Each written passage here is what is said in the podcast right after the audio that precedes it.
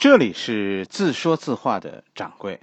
从今天开始，我们开讲一部新书。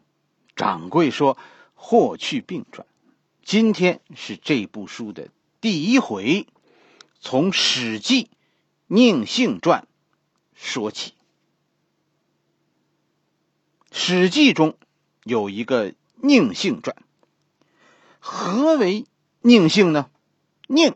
是吧？左边一个啊单立人右边上边是一个二，下边是个女啊。这个字念宁，宁的意思啊，就是有些人在言语上啊非常乖巧，他总是顺着你说，是吧？褒义的解释呢，就是说啊，这个人很体贴，很会讲话啊。咱们今天的说法就是啊，这个人的情商啊还是还是蛮高的，是吧？这就是宁。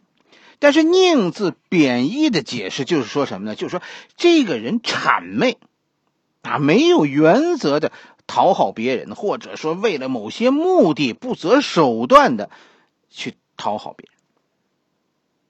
宁性的“性”，这“性”就是幸福的“幸”。性在这里是指什么呢？是指宠爱。这种宠爱不是咱们说说父子之间的，也不是朋友之间的这种这种这种关爱。性是一种地位高的人，一个地位高的人对一个地位低的人的宠爱，啊，他可能说是那种那种男女之间的那种恩爱啊，也可以是长官对下属的一些特殊关照。反正两个人性是发生在两个地位不平等的人，哎，他们之间的关系。你看咱们咱们故事里常说的说宁臣是吧？还有说姓陈的。哎，都都是都是这个意思。司马迁写的这个《宁性传》是指什么呢？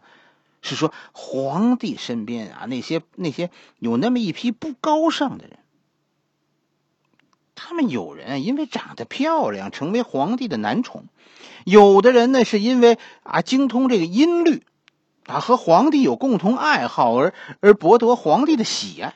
反正这些人。都是皇帝的知音，这些人而且都有自己的一技之长，因为自己的这一技之长，他们被皇帝喜爱，进而呢，进而当上了大官，甚至于有些人啊呼风唤雨，左右朝廷，其实就是一句话：这些人最后他们参与了政治。咱们今天，是吧？就咱们就静下心来。读一读《史记·宁性传》，这天也是太热了。今年好像反常，是吧？热的特别快。咱们心静自然凉，是吧？咱们咱们咱们讲点冷门的，算是给大家换换心情。哎，咱们就讲这个史司马迁写的《史记》的《宁性传》。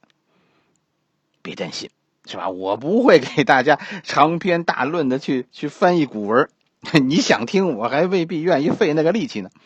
我只是给大家讲个方向，大家自己要是愿意读，按我指的路啊，你你在在读这个《史记》的时候，读这一段，你能比较容易的读出，哎，更深刻的它背后的一些意思。《史记·宁幸传》中的第一句，就是“谚曰：利田不如逢年，善事不如遇合。”故不虚言，非独你独女以色媚，而仕宦亦有之。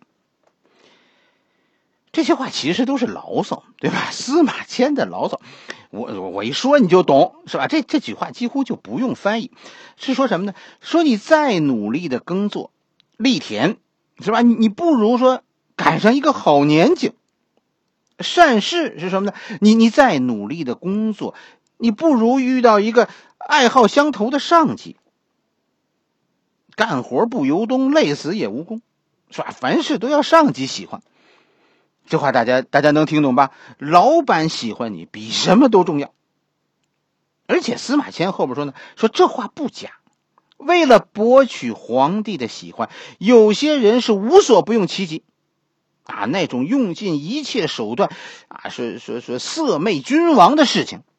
啊，不是只发生在后宫，有些这种做官的人，仕宦做大官的人，也这样做。这句话后来啊，跟大家说被被很多人呢误误读了、误解了，一知半解了。这《宁性传》啊，跟大家说不是为不不是为男宠们立传的，也完全和和所谓抨击同性恋没有关系，是吧？这里说的色媚是一个比喻。就是说，用非主流的办法博得皇帝的喜爱。当然说，这这这其中是是包括有那么个别的男人说说使用色相迷惑君王的，啊，但但不是主要的。有两件事，其实掌柜想提醒大家啊，如果你不知道这两事这两件事，你可能读这个《宁性传》呐会有障碍。哎，大家要明白这两件事。要明白的第一件事，跟大家说，司马迁认为，通过和皇帝做朋友而做官，这是一个不正常的行为。那既然那那怎么才算是正常的呢？跟大家说，中国传统的官宦之路只有两条，第一条是世袭。你说司马迁为什么是史官？是吧？因因因为他他北师大毕业。是吧？北师大历史系毕业的，因为这个吗？不是，司马迁做史官跟学历无关，因为他爸爸是史官，所以他是史官。汉朝是很讲究这种门第门阀的，是吧？你你看汉朝开国的这些功臣，汉朝开国就是这帮人。你再往后看，一直到三国，主角是这帮人的后人。世袭。这是做官的一条正途，有一个阶层，他他包办了各种官员的，是吧？你爸爸当官，你将来也是，你的基因决定了你的仕途。这是这是正途的第一条。第二条正途就是，虽然说你没有基因上做官的这种这种权利，但是你很努力，你也很有才能。你的努力，你的才能，哎，是我们这些现在有资格做官的人所需要的。也就是说，你得到了我们这些做官有做官基因的人的认可，我们认为你可以做官。哎，你得通过我们的举荐，啊，过去叫考考联，是吧？而后呢，而后就是科举。我们今天这那那那就说，你得通过公务员考试。然后呢？然后要经过我们这些人十年、二十年、三十年，甚至于四十年，我们对你的严格考察，最后通过我们的考察，我们批准你当一个当一个小处长，这样你的儿子将来可以以世袭的身份加入我们这个阶层。如果你不走这两条路，啊，你你你上来了。你做了大官了，你多半就要进《宁性传》了。你明白《宁性传》背后反映出的是个什么话题了吗？中国的封建社会其实就是这么回事。你去查查史书中提到的有记载的那些名人，哪个哪个名人他爸爸不是做官的？你这么一查，这么一想。心里是不是就明白了，是吧？咱老爸就是一老农民，就是一臭工人，就是一普通知识分子，咱咱就别做那个当官的梦。当科长你还不知足，人家当局长一定有人家当局长的原因，要么是渔船，要么那那人家得去搞宁性。不是我编辑，是？司马迁这故事就是这么讲的。讲的就这么缺，就是这个意思。你要不信，拿本《史记》你自己读去。所以，掌柜跟大家讲《宁性传》，其实这背后有很多人，他们有一个共同的背景。他们进入《宁性传》的原因中有一条是一样的，就是他们都不是按照正常的士大夫们认为正常的途径升上来的。一句话，宁姓的人不是坏人，是坏了规矩的人。从中国啊，从奴隶制开始，中国相当长一段时间里，当官都是一个阶级的特权。哎，这是掌柜跟大家说，你要读这个《宁性传》的时候，哎，你要注意的第一件事。第二件事，当然就是说，为什么写《宁性传》？这是一个警告。司马迁在讲了汉朝的几个宁姓之后，最后啊，就在整个《宁姓传》的最后，大家注意看，最后总结的时候，司马迁说了一句话，我觉得这句话啊，大家千万别错过，你一定要读到。这句话是什么？是太史公曰：“甚在爱憎之时，米子瑕之行，促以观后人宁性矣，虽百世可知也。”这句话太厉害了。这句话的意思是什么呢？太史公，太史公就是司马迁，是吧？司马迁自己评说说，确实啊，皇帝的爱憎对一个人的影响是很大的。大家要仔细的读读，司马迁说：“大家要仔细的想想米子瑕的故事。后来的想做宁姓的人要引以为戒。这个米子瑕已经是很久以前的事情了，是百世以前的事情了。但是到现在，他的教育意义还在。这里的司马迁提到了一个古人，叫米子瑕。”米子瑕这个人的故事啊，嗯，出自韩非子，啊，韩非子这是韩非子写的那个系列的这个这个寓言故事当中的一个。韩非子写了一个米子瑕的故事，说说这个米子瑕呀，米子瑕是个男人，但是但是呢，呃啊，因因为美貌，被被魏王喜欢。哎，他身上有两件小事，一件呢就是说，呃，车马事件。说这个米子瑕的母亲病了，他就擅自做主，用魏王的马车拉着自己回家去看望生病的母亲。在魏国的法律中呢，你这样做是要被越族的，就被砍掉一只脚的。但是米子瑕因为思思念母亲，啊，这顾不上。这就是这就是米子瑕的马车车马事件。第二件事呢，叫叫鱼桃事件。就是，就这个米子瑕和这个魏王啊一起游园，这米子瑕摘到一个特别好吃的桃哎，他吃了一半，就把剩下的一半拿来给皇帝吃了，和皇帝分享。韩非子说呢，说说这两件事呢，都发生在米子瑕年轻的时候，当时的魏王非常宠爱米子瑕。所以车马事件呢，魏王说说什么呢？说说米子瑕是因为孝顺，所以犯了错，所以没什么过错。这事儿甚至应该表彰啊。鱼桃事件呢？鱼桃事件，魏王说说这里哪有什么不礼貌的事呢？这是米子瑕对我的爱呀，有好东西啊，他第一时间就想到想到了我，都不顾君臣的礼节与我分享，我怎么会因此怪他呢？但是后来啊，当这个米子瑕老了，魏王有了新的宠臣以后，这两件事最后导致米子瑕被判刑，因为毕竟这两件事，第一件说车马事件，你你违法了；第二件，你确实是对大王的不敬、不礼貌，都不是一个臣子应该做的事情。韩非子当年没有说宁臣的问题。是吧？韩非子是说，他想说这个故事讲的是说，好多事儿啊，他的好坏，你都要看环境。同样的事情，在魏王喜欢你的时候，和和魏王讨厌你的时候，他得出的结论是不一样的。这是这是韩非子是一个这是一个学术问题，是吧？是一个是一个是一个环境哎环境的问题。但是这个故事被司马迁在这里用来讲。讲讲宁臣，讲宁姓之人。其实，在此以前啊，司马迁整个《宁姓传》里已经写了好几个宁臣。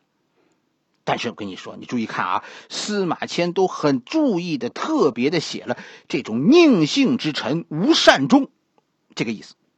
在结尾又提到了这个米子瑕。其实这就是一个总结，总结汉朝的一个一个现象：宁姓到最后没有好结果。而且我跟大家说，这是一个诅咒，啊！司马迁诅咒你们百世不得安宁。这个《宁性传》，很多人我觉得都都错过了，它非常的精彩。掌柜给大家提出来，咱们在这个啊一场古怪炎热的夏天，咱们读读这《宁性传》，啊，看看你你有没有觉得啊后背发凉那种感觉。掌柜尤其提醒大家的就是《宁性传》的这个开头和这个结尾，其实意味深长。至于这中间具体的内容，其实大家我跟你说也不必太介意。所谓的宁性，是吧？这些司马迁笔下的坏人，其实不不都是坏人，是吧？他们中间的很多人其实是怀着各种奇才的，那能够你想吧，一件事能够照亮刘邦、汉文帝、汉景帝、汉武帝这些人眼睛的人，绝不是奸恶小人。物以类聚，人以群分。这些伟大皇帝能够赏识的人，一定不是凡胎。他们被被士大夫谩骂，甚至于啊诅咒，其实只是因为他们干政。啊，以一个男朋友的身份，一个皇帝男朋友的身份，他们居然干了士大夫的事情。他们干政，以一个音乐家的身份，他们干政，是吧？以一个表演艺术家的身份，啊，居然干政。就是一句话，干政啊！这里边还有卫青、霍去病他们这样的人，你一个运动员的身份，最后干政。他们的隐私后来被人揭穿，私生活被人拿出来说事儿，一些伤疤作被作为笑谈。其实完全是因为他们取得了世袭士大夫们无法取得的成绩，他们的人生轨迹让那些六十岁的小处长们羡慕、嫉妒、恨。也因此，他们成为流星，划过暗夜，消失在无边的黑暗中。司马迁的诅咒，你能读懂吗？作为草根，你只有两个选择：一个是安安静静的做你的小草，啊，像掌柜这样啊，发点小财，然后呢，然后找一个远离大城市的地方，山清水秀的地方，最好是人迹罕至的那种，那种地方躲起来。为什么？为了自己的尊严，不要常常被别人踩在脚下。另一个选择，你就是做流星，即使陨落，也要燃尽自己。也许呢？也许你就是，你就是点燃枯草们心中希望的那颗，那颗火种呢？掌柜又开始发牢骚了。这两天我听到了。是吧？掌柜这两天啊炫新房子，是吧？好几个人不舒服，觉得掌柜也开始炫富了。哎呀，真的是谁能理解掌柜心中的无奈呀？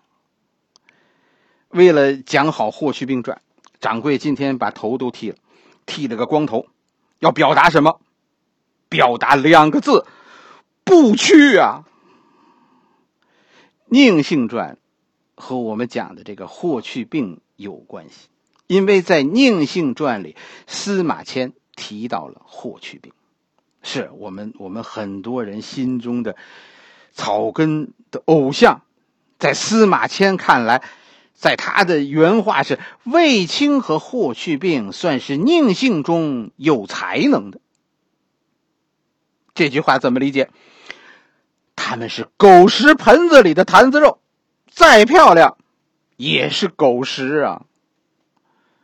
卫青、霍去病，就算取得那么大的成功，就算他们击败了匈奴，就算他们把匈奴赶到了天边，为我们汉人带来了几百年的和平，因为他们出身低贱，怎么说，在司马迁心里，他们也是佞幸，比不过根红苗正、血统纯正的李广。不是只有司马迁这么说，有很多人到今天还在质疑汉武帝的伟大。一个不肯重用贵族的皇帝，他就不配取得汉武帝那样的成绩。但是汉武帝的草根团队就是做到了，怎么办呢？所有的贵族都被打脸了。那那他和他们就有问题。谁让我们士大夫这辈子不痛快？我们有办法让他一百代都抬不起头。这就是《宁性传》。掌柜觉得是时候了，是到了为我们心中的草根英雄恢复名誉的时候了，让历史上的霍去病走出《宁性传》，放出他的光芒。掌柜说：“霍去病传，从今天开始播讲。我们不孤单，虽然我们是草根，但我们是一个群体，我们是一群人。我们要为自己呐喊。”你的每一次点赞，每一次转载，每一次评论，每一次打赏，都是一张选票，投给我们心中的寂寞英雄。即使命中注定我们是草根，我们也要仰望星空，期盼流星划过。枯萎，其实只是因为等待。